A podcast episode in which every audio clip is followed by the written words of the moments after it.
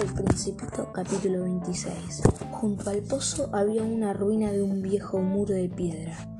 Cuando volví de mi trabajo a la mañana siguiente, vi desde cierta distancia a mi principito sentado arriba del muro con sus pies colgando, lo escuché decir. Entonces no recuerdas, este no es el lugar exacto. Otra voz, de, otra voz debió responderle porque lo oí decir. Sí, sí, hoy es el día exacto, pero no es el lugar. Seguí caminando en dirección al muro. En ningún momento vi o escuché a nadie. El principito, sin embargo, respondió una vez más. Exactamente. Mira dónde comienzan mis huellas en la arena. Todo lo que tienes que hacer es esperarme ahí. Estaré ahí esta noche. Estaba solo a 20 metros del muro y aún no veía nada. Después de un silencio, el principito habló nuevamente. ¿Es buen tu veneno? ¿Es bueno tu veneno? ¿Estás segura de que no me hará sufrir por mucho rato? Me quedé petrificado y con el corazón roto, pero aún no lograba entender. Ahora vete, dijo el principito. Quiero bajarme del muro. Bajé la mirada hacia el muro y di un brinco frente a mí y, encar y encarambe y encarando y encarando al principito había una de esas serpientes amarillas a la que solo les toma 30 segundos quitarle la vida. Mientras inspeccionaba mi, bolsillo para encontrar mi revólver, di un paso hacia atrás y con el ruido que hice la serpiente como el chorro de una fuente diluyéndose se dejó caer ondeando dócilmente y sin aparente apuro desapareció entre las piedras con un leve sonido metálico. Llegué al muro justo a tiempo para recibir en mis brazos a pequeño hombrecito. Su rostro estaba blanco como la nieve. ¿Qué significa esto? pregunté. ¿Por qué estás hablando con serpientes? Le quité la bufanda dorada que siempre llevaba puesta. Le humedecí las sienes y le di agua de beber. No me atreví a hacerle más preguntas. Me miró gravemente y me rodeó el cuello con sus brazos. Sentí su corazón latiendo como el de un pájaro moribundo al que han disparado con una escopeta. Me alegra que hayas encontrado la falla en tu motor, dijo. Ahora puedes regresar a casa. ¿Cómo sabes sobre eso? Precisamente venía a contarle que pese a, que pese a que no le esperaba, había tenido éxito con mi arreglo. No respondió mi pregunta, pero agregó, yo también vuelvo hoy a casa y con tristeza es mucho más lejos y, y mucho más difícil. Luego me di cuenta que algo extraordinario estaba sucediendo. Lo estrechaba en mis brazos como si fuera un niño pequeño. Sin embargo, noté que caía precipitadamente hacia un abismo, sin que yo pudiera hacer nada para retenerlo. Su mirada era muy seria como la de alguien perdido en la lejanía. Tengo tu cordero y la caja del cordero y el bozal. Me devolvió una sonrisa triste. Esperé un largo tiempo, lo, lo veía revivir poco a poco. Querido hombrecito, le dije. ¿Tienes miedo? Tenía miedo sin lugar a dudas, pero sonrió ligeramente. Tendré muchísimo más miedo esta tarde. Una vez más me sentí congelado por una sensación de algo irreparable. Sabía que no podría soportar no escuchar esa risa nuevamente. Era para mí como un manantial de agua fresca en el desierto.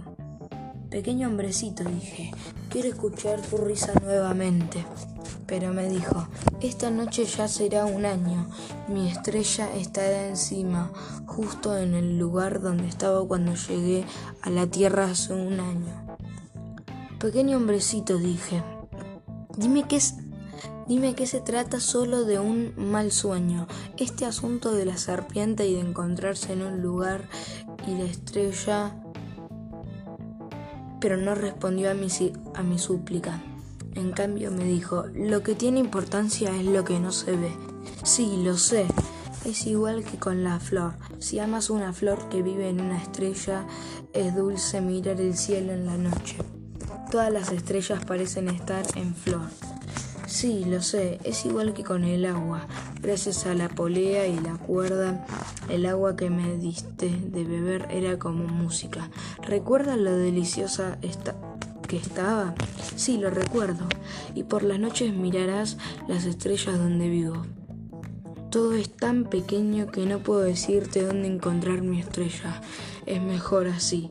Para ti yo seré una estrella más, y así te gustará mirarlas a todas en el cielo. Todas serán tus amigas, además voy a hacerte un regalo. Nuevamente se rió. Ah, principito querido, principito, hazme escuchar esa risa. Ese será mi regalo, solo ese será como cuando bebimos el agua. ¿Qué estás tratando de decirme? Todos los hombres tienen estrellas, respondió, pero no significan lo mismo para todos. Para algunos, como los viajeros, las estrellas son guías, para otros no son más que pequeñas luces en el cielo. Para los estudiosos son problemas, para mi hombre de negocios significaba riqueza, pero todas estas estrellas son silenciosas y Tú, solo tú, tendrás la estrella como nadie las tiene. ¿Qué estás tratando de decirme? En una de esas estrellas yo estaré viendo en una de ellas. En una de ellas estaré riéndome. Entonces cuando mires al cielo por la noche será como si todas las estrellas estuvieran riendo. Tú, solo tú, tendrás estrellas que pueden reír. Y rió nuevamente y cuando hayas encontrado consuelo a tu tristeza, el tiempo, el tiempo calma las tristezas. Te sentirás contento de haberme conocido. Siempre serás mi amigo y querrás reír conmigo.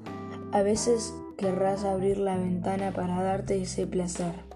Tus amigos quedarán muy sorprendidos de verte riendo mientras miras hacia el cielo. Entonces les entonces les dirás, Sí, las estrellas siempre me hacen reír y pensarán que estás loco. Será un lamentable truco que te habré jugado y nuevamente se rió. Será como si en vez de estrellas te hubiese dado muchas pequeñas campanitas que saben reírse. Río nuevamente, pero luego se puso serio. Esta noche, ya sabes, no vengas, no te dejaré, dije. Parecerá que estoy sufriendo, me veré un poco como si me estuvieran muriendo. Así será, no vengas a ver eso, no vale la pena. No te dejaré, pero él estaba preocupado. Te lo digo también por la serpiente. No debe morderte. Las serpientes son criaturas maliciosas. Esta podría morderte por diversión.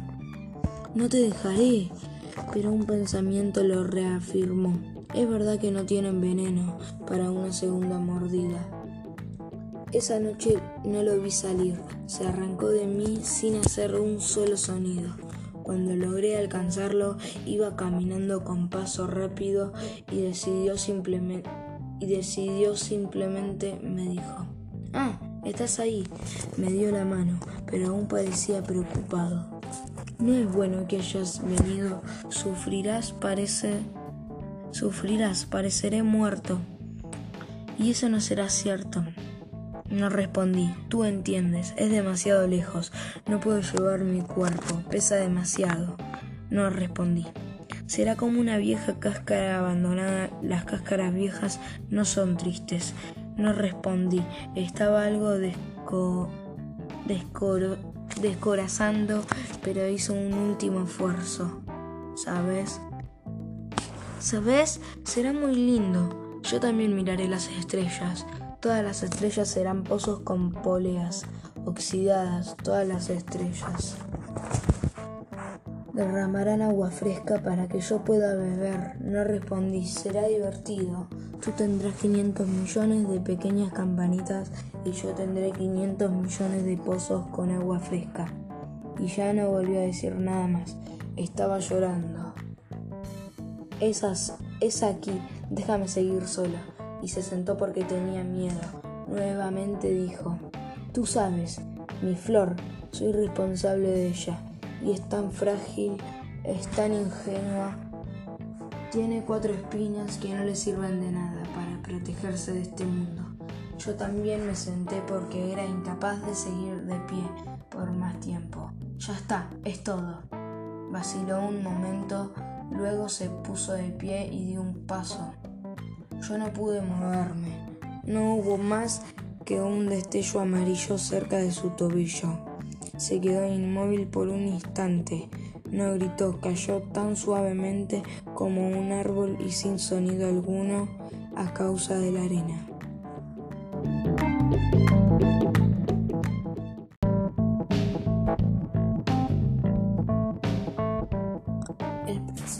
Capítulo 27 Ya han pasado seis años, aún no le he contado a nadie esta historia. Los compañeros que me recibieron a mi regreso estaban felices de verme vivo. Yo estaba triste, pero les decía, estoy cansado. Ahora siento mayor consuelo, pero no del todo sé que volvió a su planeta porque, la, porque al amanecer no encontré su cuerpo y durante la noche me gusta mirar las estrellas. Son como 500 millones de pequeñitas campanitas, pero hay algo extraordinario. Cuando dibujé el bozal para el principito me olvidé de agregarle la correa de cuero. Jamás hubiera sido posible ponérsela a su cordero. Y no dejo de preguntarme, ¿qué está ¿Qué estará pasando en su planeta? Quizás el cordero se comió la flor.